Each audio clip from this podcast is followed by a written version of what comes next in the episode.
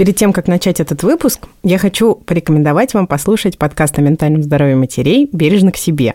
Единственный в России депрессивный стендап – там мы втроем, Даша Уткина, Маша Карнович-Влуа и я, говорим о послеродовых расстройствах и других трудностях родительства. Шутим, грустим и поддерживаем. Мы делаем первый в России проект, посвященный ментальному здоровью матерей.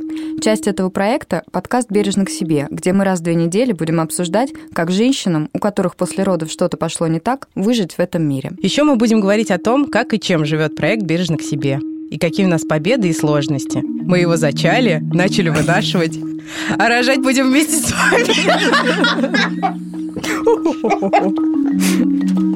Отлично. Я считаю, это, это кат. Это кат. Ссылку на подкаст оставим в описании к этому выпуску. Вы слушаете подкаст «Хорошо, что вы это сказали», который состоит из записи реальных психологических консультаций. И это второй сезон, где мы исследуем разные подходы, течения и методики современной психологии.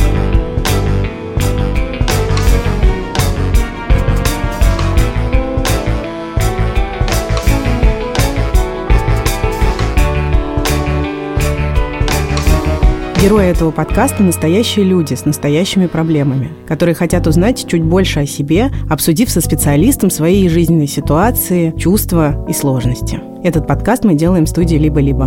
Меня зовут Ксения Красильникова. Герой этого выпуска – Кирилл. Ему 21 год, у него есть друзья, близкие, образование и интересная работа. Кирилл живет очень активно, и со стороны может показаться, что он много успевает, ценит свою жизнь и берет от нее все. Но Кирилла мучает одиночество – Именно с такой проблемой он пришел к нам. Нет, я, я, я чувствую силу в том, чтобы себя остановить от глупых поступков, но иногда мне все равно кажется, что мне нужно, чтобы у меня кто-то был рядом, кто мне скажет «стоп». Кириллу с детства было трудно оставаться одному.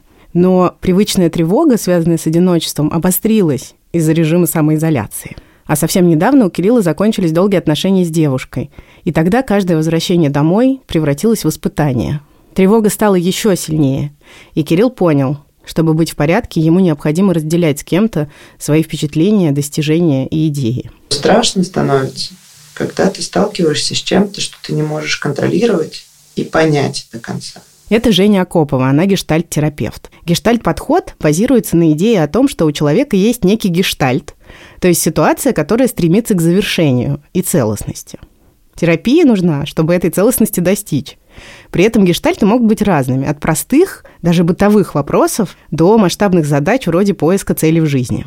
Женя, как специалист, убеждена, все, что клиент обозначает как проблему, от которой он хочет избавиться, обслуживает какую-то его потребность. Задача гештальт-терапии – помочь человеку осознать эту потребность и найти нетравматичные способы удовлетворять ее. Жене важно создать для клиента такую среду, где он сможет безопасно встретиться с самим собой и поэкспериментировать. И то, что происходит с ней самой в контакте с клиентом, становится значимой частью процесса. Кирилл и Женя встречаются во второй раз. Они познакомились заранее, чтобы обсудить тему предстоящей консультации, и перед второй встречей Женя объяснила, что отношения с клиентом построены на партнерстве. Поэтому ей было важно уточнить, как обоим участникам удобно обращаться друг к другу. И Кирилл и Женя решили перейти на «ты». Уже, уже даже не помню, когда я был один без кого-то, и для меня это сейчас немного необычно и в чем-то страшно. Мой способ переключения со своих проблем и отдыха – это подумать о проблемах другого и как-то помочь. Вот. И я очень люблю о ком-то заботиться. Вот. А о себе не очень люблю.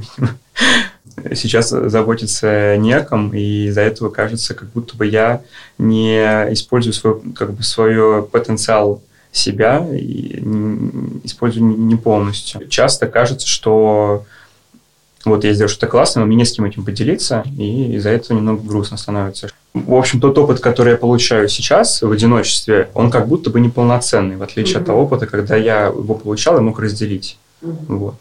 То есть, если у тебя есть возможность поделиться опытом, то этот опыт более ценный. Да, ну, то есть, когда я могу об этом рассказать, вечером позвонить и об этом все очень интересно сказать, что у меня было в течение дня, это можно писать только словом «любовь», в смысле, что я прям чувствую и к себе любовь, угу. и по отношению к кому-то. Ну, я сейчас очень аккуратно могу попробовать переформулировать, но тут очень важно, чтобы ты проверил, это про mm тебя или нет, потому что только ты знаешь, что с тобой происходит.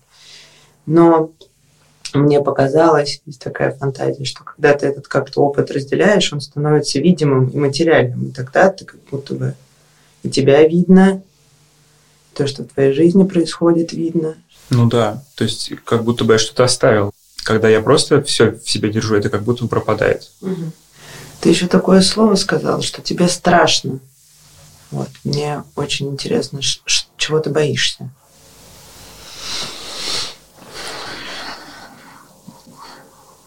Мне страшно что-то пропустить. Находясь сам по себе, я как будто бы пропускаю что-то, как будто бы я не в этом мире. Мне очень важно быть в контексте, в потоке, знать все, что происходит. Ну, как будто бы меня оставили а, и уплыли без меня куда-то. Одного меня на острове оставили. А там где-то что-то происходит, что-то интересное, а я как-то вот безучастен в этом. И меня напрягает как раз, что нет абсолютно ничего плохого. Я это прям базово осознаю, рационально осознаю, что нет ничего плохого в том, чтобы какое-то время там пожить одному, вообще в целом быть одному по жизни, это нормально. Какой-то период, там, не, может быть, не все время, а какой-то период это нормально, это очень полезное продуктивное состояние. И я очень, мне страшно, что я как будто бы теряю зря время, когда мог бы либо быть с кем-то и быть продуктивным, либо научиться быть продуктивным наедине с собой. А я не делаю ни того, ни другого и только тревожусь. И из-за этого мне страшно, что я как будто бы время зря трачу. Мне хочется, чтобы мне каждая минута была что-то мне приносила. Мне страшно, когда я трачу зря время. Вот.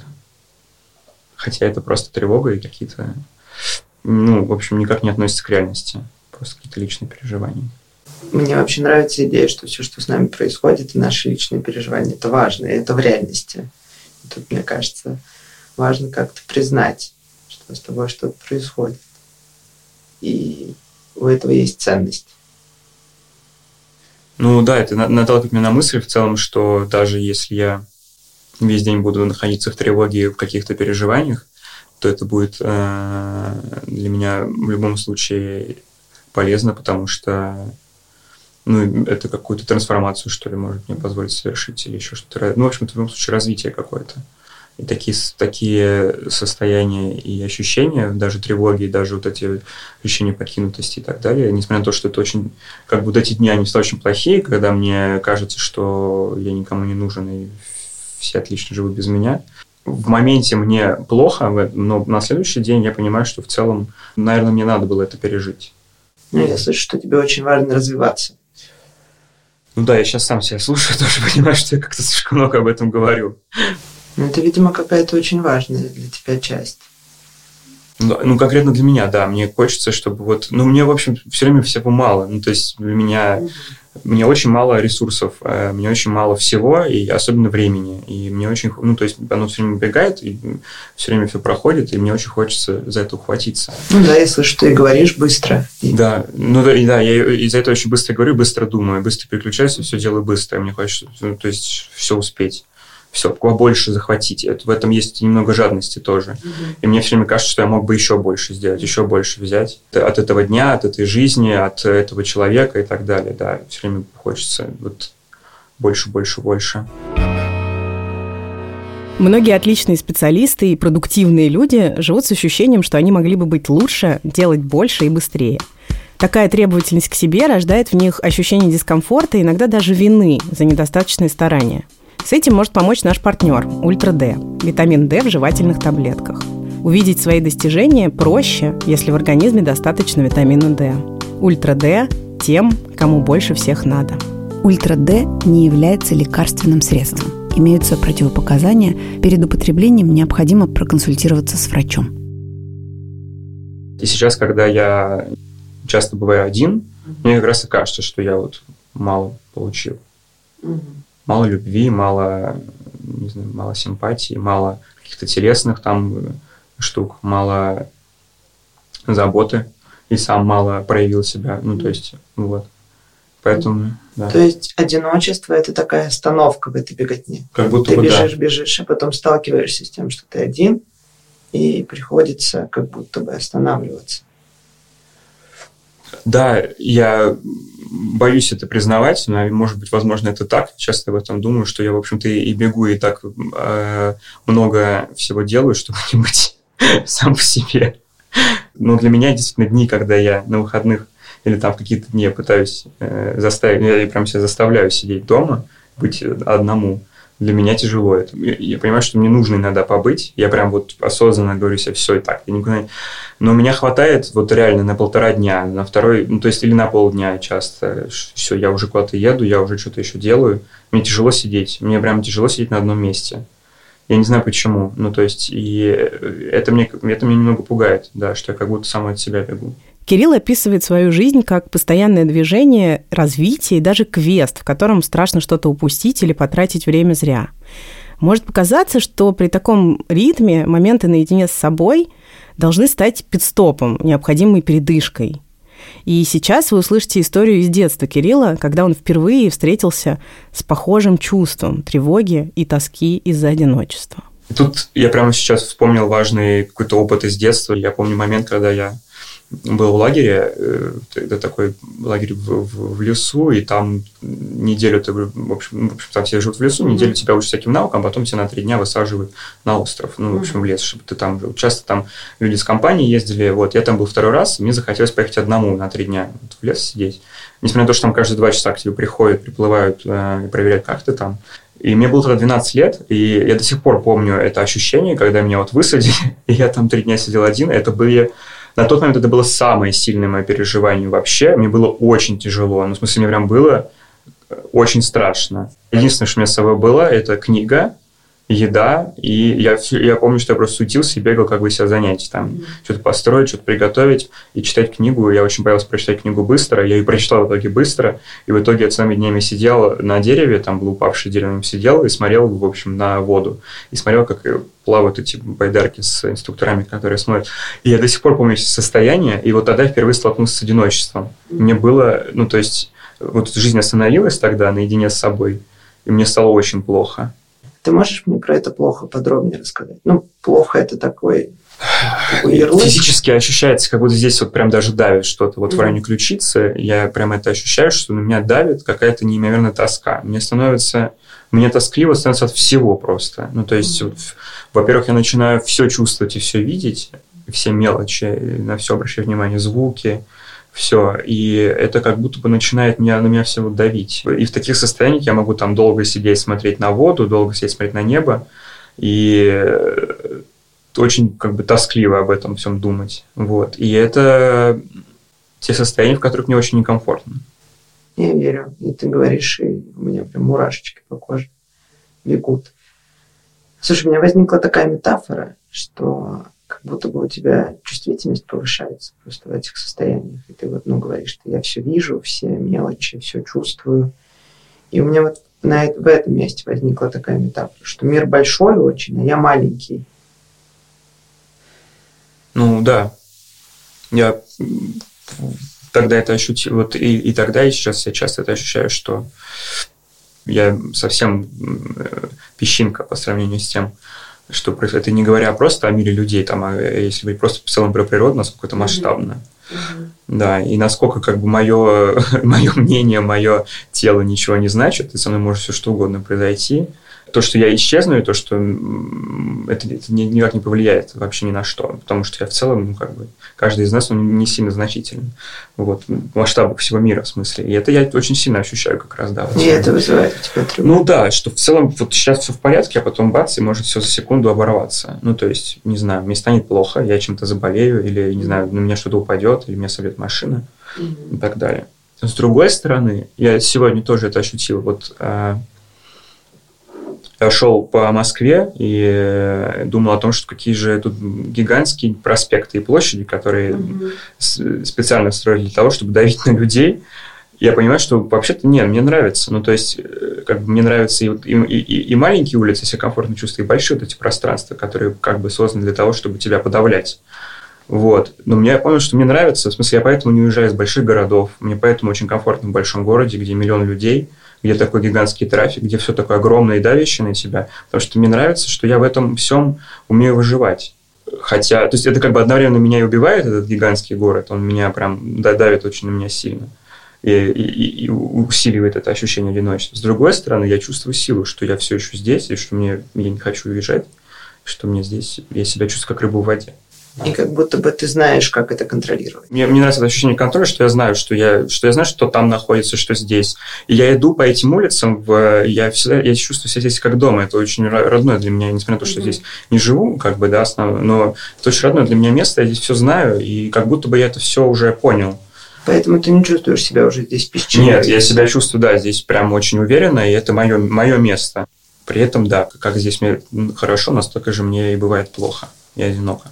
Ну, во-первых, мне прям важно сказать, что мне очень откликается то, что ты говоришь про Москву, и мне как-то, ну, правда, по-настоящему радостно слышать то, то, как ты об этом говоришь. И мне кажется, что ты очень важную штуку сказал. И сейчас тоже э, проверь, пожалуйста, ну, насколько мои слова относятся к тебе. Что как будто бы в Москве не так страшно и с такой большой Москвой, потому что ты ее и вправду изучил, и что ты не сталкиваешься с неизвестностью что страшно становится, когда ты сталкиваешься с чем-то, что ты не можешь контролировать и понять до конца. Да, ну именно я часто об этом думаю, что многие уезжают, или там у меня часто есть варианты какие-то переехать, или я либо никогда, либо в ближайшее время точно не перееду. А и... когда ты сталкиваешься один на один с собой или с какой-то пустотой своей комнаты, а не, не, не, не Москвы, ну, вот комнаты так не относятся. Ну, то есть, вот моя квартира и моя комната, они мне приятные, мне в них приятно вечером вернуться, но сидеть в них весь день мне неприятно. Я ни одного дня на карантине не просидел дома, я каждый день э, выходил, это был и мой протест против всего, что происходит личный, ну, то есть, я до сих пор протестую, как будто бы потому что мне очень важна моя свобода и свобода передвижения. Mm-hmm. В городе мне хорошо, а в моей комнате личной мне хорошо только вечером, утром, а весь день там сидеть мне, конечно, одному прям хоть это и личное пространство, и все вроде знакомое, на меня это давит. Давит как? Потому что тесно, потому что мало. у тебя мало. Что я опять же это пропускаю что-то, что там вот в Москве что-то происходит, а я вот все не, не здесь. Кирилл, а что произойдет, если ты что-то пропустишь? Я буду испытывать э, ну, ревность, я чувствую обычно тоску. Mm-hmm. И это ощущение все, не знаю, как это описать, без меня. Вот это вот ощущение какое-то меня прям вот как так. Неполноценность. Не воспользовался возможностью и да, какой-то, в общем, все время боюсь какой-то шанс выпустить. А шанс на что? На эмоции интересные, на счастье, наверное. Хотя я знаю, что этих шансов дается миллион, и все равно э, я очень чувствую заботу э, этого мира обо мне, и мне всегда дают эти невероятные возможности, которыми я успеваю пользоваться, все равно мне все время кажется, что я как будто могу пропустить. Сейчас очень аккуратно задам вопрос. А ты ощущаешь полноту того, что ты получаешь от этого мира? Или ты всегда немножечко в тревоге о том, что ты не получаешь? Всегда немножечко в тревоге. Ну, то есть для меня Но, в общем, для меня важнее, я не знаю, если взять, например, гигантский музей, ну, Эрмитаж, например, да, мне важнее обойти все, чем... Ну, то есть, в общем, есть люди, которым нравится зайти в одну комнату и в ней просидеть долго, а мне нужно, мне скорее важно обойти все, вот. Но при этом я не чувствую, что я что-то пропустил. Ну, то есть, э, ну, мне, да, я сейчас я чувствую, что да, что мне часто говорят, что я тороплюсь и что я как будто бы не в моменте нахожусь. Ну, в общем, акцент на количестве, чем на качестве. В смысле, мне никакие диагнозы не ставил, но мне очень тяжело держать внимание на чем-то больше там без 10-15 минут. Я только недавно это осознал, и мне стало от этого гораздо проще. Ну, в смысле, господи, я понял, боже, надо это просто признать, что я такой, и все это как, как хорошо. Это очень-очень важная мысль, конечно. Нужно с собой немножечко познакомиться и как-то принять свою какую-то часть. Слушай, у меня правда нет идеи, что ну точно ставить тебе какие-либо диагнозы. Я правда некомпетентна. Mm-hmm но иногда нам очень сложно ну, на чем-то фокусироваться, просто потому что мы куда-то бежим. И это совершенно может быть не связано а, с особенностями психики, а скорее связано с особенностями того, как ты организуешь свою жизнь. И если тебе, правда, очень важно куда-то бежать и что-то успеть сделать, то в этом смысле, правда, довольно сложно оставаться в моменте. Другое дело, надо ли тебе оставаться в моменте. Женя говорит, что некомпетентно ставить диагнозы. И это правда так. Диагнозы ставят врачи-психиатры. Обычно психолог рекомендует проконсультироваться с психиатром, если подозревает у своего клиента расстройство настроения или психики. Ну, я чувствую, да, что мне надо. Я, и как раз я из этого испытываю неудобства, и это и послужило там, да, мы, ну, как бы причиной, может быть, и этой сессии, в том числе, что мне, понимаешь, мне тяжело. Ну, мне хочется научиться, э, да, быть в моменте и про- проводить, как бы, ну, чтобы вот это время в моменте, оно было для меня продуктивным, чтобы я мог фокусироваться, чтобы я отдыхал наедине с собой. Ага. Мне хочется так. А ты не отдыхаешь? Нет. Ну, то есть, вот мне хочется расслабиться, мне хочется отпустить, а я никогда ничего не отпускаю. Казалось бы, можно отпустить наедине с собой, когда ничего не происходит, но я все равно не могу отпустить. Я все равно хожу туда-сюда по квартире, что-то мне надо все время делать. Я считаю, что для меня было бы очень полезно сейчас признать свое одиночество и Мгм. начать отпустить эту ситуацию, расслабиться и признать, что я один, и что это нормально. И все. И мне было бы стало проще. Но нет, я вместо того, чтобы э, этим заниматься, я начинаю переживать, что, блин, я сейчас что-то пропускаю, ой, могу что-то... Ну, в смысле, а мог бы так проводить время, а мог бы так, а мог бы так. У тебя есть какая-то идея а, о том, как ты мог бы признать свое одиночество? Что должно произойти? Мне кажется, что когда я признаю это, я перестану тревожиться и думать, что это что-то неправильное. И что я признаю для себя, что и так тоже можно. Потому что сейчас у меня как будто бы есть установка, с которой я работаю, рефлексируя про это, что типа вот, что я неполноценный. Когда у меня нет близкого человека, что я как будто бы неполноценный. Я, я абсолютно мозгом и рационально я понимаю, что это неправильная установка, но вот в, в чувствах, да, я, я понимаю, что, что я чувствую себя неполноценным. Да, для меня было бы успехом, наверное, личным, если бы я и телом, и чувствами, и головой понимал, что все в порядке. Ну, ты, правда, очень важную штуку говоришь о том, что для того, чтобы какую-то свою часть признать и чувство, ну, с ним надо встретиться. Ну, как-то Да. посмотреть в него. Вот, посмотреть в бездну. Гештальт-терапевты часто предлагают клиентам упражнения. В самом подходе они называются словом «эксперимент». Возможно, вы слышали про технику пустого стула. Это когда на сессии клиент обсуждает волнующую его ситуацию с конкретным человеком, которого он представляет сидящим на пустом стуле. Женя предлагает Кириллу, как она сама выразилась, посмотреть в бездну, чтобы он мог замедлиться, сконцентрироваться на своих ощущениях и отследить реакцию. И на самом деле я могу тебе предложить небольшой эксперимент. Прямо сейчас ничего не нужно будет страшного делать. У меня есть идея, что ты не можешь как-то собой и со своим одиночеством встретиться, потому что ты постоянно бежишь. Ну, да, я, я в целом я со- со- согласен, я понимаю это, да. Вот. И, может быть, просто стоит чуть-чуть замедлиться прямо сейчас. И вот это то самое место, где можно и расслабиться, и обратить на себя внимание, и попытаться как-то отпустить контроль. Хотя я понимаю, что это довольно сложно.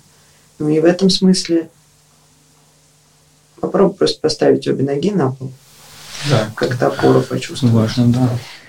Сесть удобно. Прям потратить время на то, чтобы сесть удобно на этом диване. Тебе было комфортно.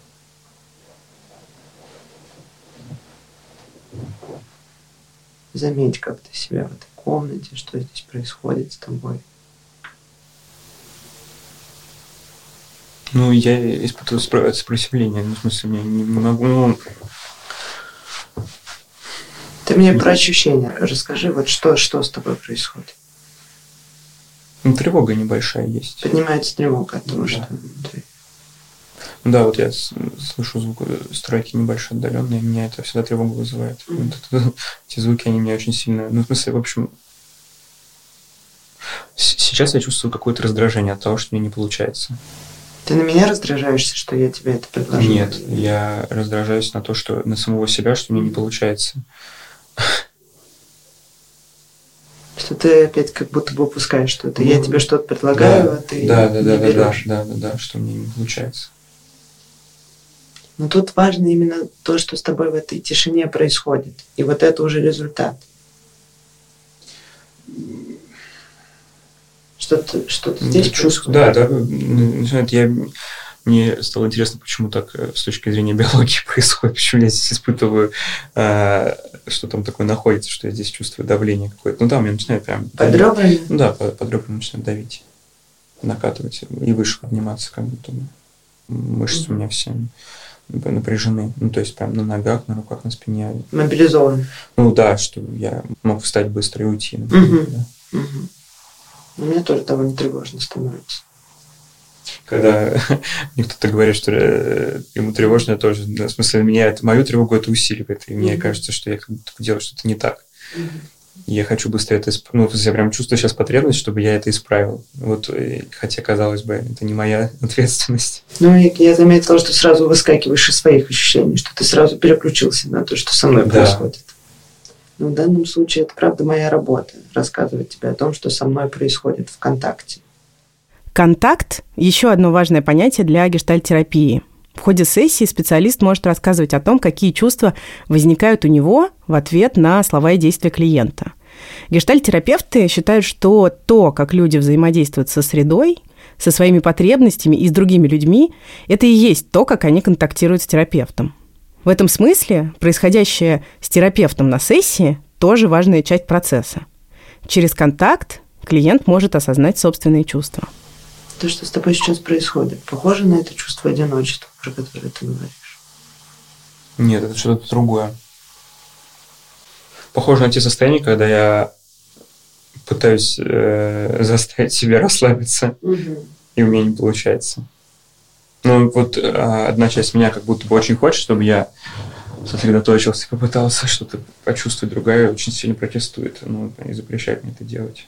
Ну, Вообще, Кирилл, ты и вправду сосредоточился, и ты довольно много рассказал мне о том, что с твоим телом происходит, и ты как-то все-таки замечаешь себя в этой комнате, и про свои какие-то ощущения и чувства, и мне кажется, что это уже достаточно, достаточно.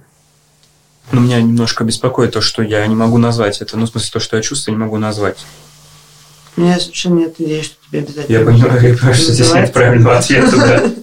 Что это вопрос поиски себя. Просто да, что интересно. Я сейчас сам подумал, что это интересно. Я не могу. Обычно могу назвать, что чувствую. Сейчас не могу почему-то. Ну, может быть, ты просто с чем-то столкнулся новым, или с чем-то, что ты что-то разблокировал, знаешь, как в компьютерной игре. Ну да, я понимаю, насколько я, конечно, себя загнал, что я даже не чувствую, ну, в смысле, даже не сосредотачиваюсь на том, на тишину, в смысле, не, не сижу в тишине. Мне поражает, насколько я забываю про, или забываю подумать, или отрефлексировать, или просто в целом наблюдать за тем, за какими-то простыми вещами в себе. Забываю внимание себе уделить. Здорово, что ты нашел время и место для того, чтобы это сделать. Мне, правда, очень много уважения вызывает то, сколько ты о себе знаешь. Мне очень важно, чтобы я мог э, сам себя контролировать и сам себя понимать, что я все делаю правильно. Мгм. Но мне очень важно получать обратную связь от себя самого, рефлексировать постоянно и самому себе давать, что Мгм. все, хорошо, все, все нормально сейчас, что вот это я сделал так, вот это так, и анализировать все. И очень важно от э, близких людей получать. Вот, э, то есть вот, вот это мне сейчас не хватает. Я очень боюсь, просто на самом деле я боюсь сделать что-то не так или сойти с ума, например. В общем, боюсь, э, а, что я перестану контролировать свой мозг. Вот что мне Мгм. больше всего страшно. Ну, то есть, что я, ну, у меня начнется какое-нибудь психическое заболевание, из-за которого я потеряю связь с реальностью. А мне очень важно, чтобы у меня была связь с реальностью. А в этом смысле, насколько ты себе доверяешь? Иногда не доверяю, иногда мне кажется, что я очень сильно под эмоциями, как будто бы, ну, когда на меня прям очень сильно что-то навалит, я могу сделать что-то не самое умное. Нет, я, я, я чувствую силу в том, чтобы себя остановить от глупых поступков, но иногда мне все равно кажется, что мне нужно, чтобы у меня кто-то был рядом, кто мне скажет стоп. Вот. Ну, что, что, на что ты можешь положиться? Кто, на кого ты можешь положиться? На кого ты можешь рассчитывать? Прямо сейчас я понимаю, что я, я, я очень боюсь высоты, и не знаю, когда я стою рядом с какими-нибудь обрывами или на очень высокой крыше, или еще где-то, а я часто бываю в таких местах, так происходит просто.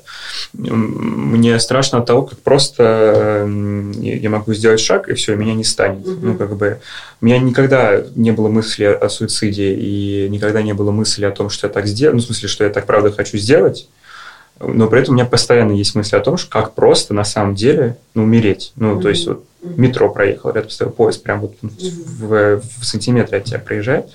Меня это пугает очень, ну, в смысле, насколько это про, и мне вот очень хотелось бы, чтобы в этих состояниях, чтобы кто-то рядом со мной был. Чтобы кто-то был, кто тебя схватит. Не, не то, что схватит, в смысле, просто чтобы кто-то рядом. Не знаю, мне, я говорю, у меня нет, э, у меня нет никакого желания так сделать, но у меня мысль о том, как это просто сделать, угу как просто на самом деле просто все стереть и как бы все наработанное годами или там, ну, не знаю, всю жизнь эту интерес, просто вот так вот по щелчку пальца все, что ты делаешь, ты можешь за секунду просто стереть. Меня это пугает очень сильно. Ну и поэтому нужно организовать себе пространство, где ты можешь поделиться, оставить какой-то да, да, да, да, да, да, оставить что-то, ну, в общем, да, чтобы, чтобы что-то осталось. Слушай, это и вправду очень важная мысль. И если нашей задачей с тобой было сегодня – как-то просто исследовать этот, этот страх, то у меня есть тоже такая гипотеза, и в силу того, что у нас всего одна встреча, то мне кажется, что я ну, как-то могу ее тебе дать, а ты как-то проверишь. В этом смысле я доверяю, что ты не возьмешь, если это тебя не касается. Ну, как будто бы тебя даже не одиночество пугает, а то, что ты называешь одиночеством, это пустота и вот этот вот щелчок, по которому все пропадет. И в этом смысле у меня много уважения к тому, что ты как-то это чувствуешь и понимаешь, и правда пытаешься организовать свою жизнь таким образом, чтобы чувствовать себя спокойнее в этом большом мире. Что с тобой сейчас? Ну, что я, ну, я чувствую, что да, это про, про меня в целом, ну, то, что я да, мне, мне поэтому странно, мне от самого слова одиночество, оно мне вызывает какое-то... Mm-hmm. Не, я, это более, более верное описание, наверное, да, того, что... Ну, то есть это и вот эта вот динамично меняющаяся ситуация вокруг, что сегодня ты там все хорошо, а потом завтра бац, вас всех забирают по домам, сегодня ты в отношениях, завтра ты уже сам по себе, и все это вот просто вот, вот этот год последний, не знаю, каждую неделю меняется все вокруг. Это у меня, конечно, ну, то есть вот это вот эти реально щелчки, просто вот это отсчет бац, бац, бац, и раз новое обстоятельство, раз новое обстоятельство, раз новое обстоятельство, а тебе нужно к ним ко всем адаптироваться. Все проконтролировать. Все проконтролировать, да, чтобы все было безопасно э, для меня и для моих близких. И это, да, это то, и то, насколько просто вот ты что-то делаешь, и насколько просто это все сломать, насколько просто мир за секунду меняется, и все, что ты делал, ну, как бы все, уже не важно, надо снова начинать. Мне просто мне это смешно, как бы, когда, э, когда нас всех посадили в апреле на карантин, как у меня вообще все просто, все планы сорвались, вообще все просто, вся жизнь остановилась.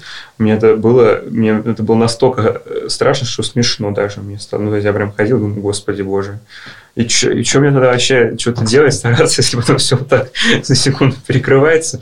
Я ходил реально, ну, то есть я как бы до сих пор мне смешно от того, как прикольно, что типа вот, ну, нафига вообще что-то делать, если все... Все становится бессмысленным. Вот реально, да, просто вот так. И, и, ну и все, ты, ты что-то там делаешь 10 лет, это хрен с тобой, вот сейчас мы все делаем по-другому. Но мне, с другой стороны, меня мотивирует, что я как бы иду дальше и перестраиваюсь, и гибко, ну, в смысле, для меня важно это очень, этот навык гибкости тренировать, перестраивать под новые обстоятельства. И я чувствую силу в том, что есть, что и возможности, и желание меняться вместе с этим миром. И как него подстраиваться, да. да. да, да, да. Вот. То есть это, опять же, это для меня очень пугает, с другой стороны, одновременно дает мне энергию в том, чтобы и мотивацию. Очень важно понимать, что что-то, что у нас есть или появляется, оно нас защищает. И там высокая адаптивность, например, к обстоятельствам, дает безопасность и гибкость, и, ну, и много плюшек, но при этом в каких-то моментах может, ну, знаешь, иногда не стоит под среду адаптироваться, а просто поменять среду, например. Угу. Ну, если ты понимаешь, что тебе там невыносимо.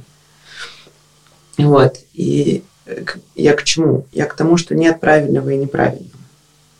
Тут нужно найти баланс, в котором тебе будет удобно, комфортно.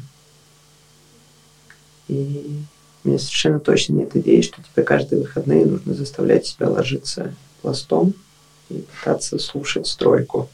Угу. Ну и само слово заставлять здесь плохое. Да, То есть да. я это знаю, но не могу с этим ничего поделать. Иногда мне хочется себя оставить расслабиться, хотя это бесполезно. Ну, слушай, иногда нам ну, нужно сделать усилия, правда. Да. Важно, чтобы это усилие было выносимым, и ты понимал, зачем ты его Ну, делаешь. мне гораздо сложнее э, расслабиться, чем напрячься. Я ну, ощущаю очень, ну, как бы, это важность э, этого баланса, да, и то, что важно, что прозвучало. Просто не понимаю, как это может мне помочь с тревогой по поводу того, что все очень быстро может исчезнуть. У меня тоже нет сейчас ответа. И я думаю, что каждый в этом смысле находит свой ответ и какой-то свой способ с этой пустотой справляться. Что, ну, я тоже ним встречаюсь. Но мне кажется, что это вправду важно осознавать свои ограничения, и что ограничения могут быть ресурсом, потому что ты знаешь, до какого момента ты можешь идти. Ну, что дальше тебе будет сложно, ты надорвешься или упадешь. Ну, понимаешь, да, что я имею в виду под ограничением. И в этом смысле мне важно, что ты до этого дошел, и теперь это про себя знаешь. Ну, и у тебя появился какой-то новый кусочек пазла, который, которого зовут Кирилл. И с этим ну, теперь можно что-то, ты хотя бы знаешь, что это есть. Ну да. И ты сможешь либо адаптироваться, либо адаптировать это под себя. Но ты с очень важной такой штукой пришел. Со штукой, которая ну, происходит буквально со всеми. Потому что это правда что-то очень большое, а мы очень маленькие. Мне кажется, что ты на верном пути вообще. Очень, очень здорово. Да. И у нас, правда, пять минут остается. Я Мгм. одну хочу важную, на мой взгляд, штуку сказать. Что ты э, и меня предупреждала заранее, и сегодня об этом поговорил, что ты вот вроде как скатываешься с темы и не говоришь о заявленной теме там, в самом начале, пытаешься куда-то убежать. Так вот, мне показалось, что этого сегодня не было.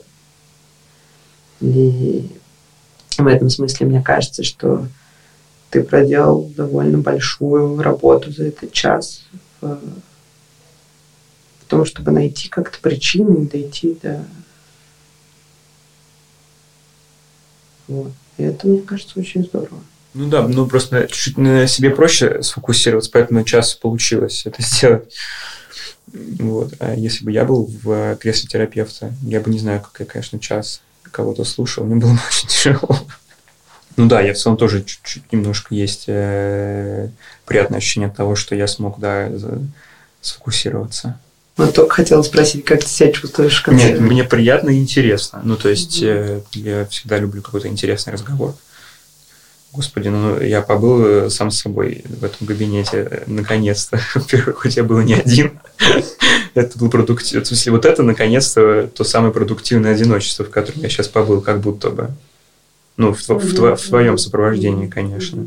И пусть это было несколько минут, но они уже продуктивнее, чем те выходные, когда я пытаюсь себя заставить побыть один. Мне кажется, да, это удивительно. В гештальт-подходе терапевт помогает клиенту осознать потребности и дает пространство для поиска новых решений. С помощью Жени Кирилл сумел поисследовать свой изначальный вопрос и приблизиться к пониманию о том, что за ним стоит. И как будто за чувством одиночества, с которым он пришел к Жене, кроется нечто большее. Возможно, страх перед хрупкостью мира и непредсказуемостью жизни. А главное, что Кирилл наконец-то смог побыть наедине с собой прямо во время консультации. Это был подкаст «Хорошо, что вы это сказали». Я Ксения Красильникова. Мы сделали этот выпуск в студии подкастов «Либо-либо» вместе с продюсером и редактором Дашей Благовой и звукорежиссером Ильдаром Фатаховым. Музыку написали Алексей Зеленский и Ильдар Фатахов, а обложку нарисовала Анастасия Самохина. Через неделю здесь будет новый герой и новая сессия. Подписывайтесь на нас там, где вы слушаете подкасты. Пока.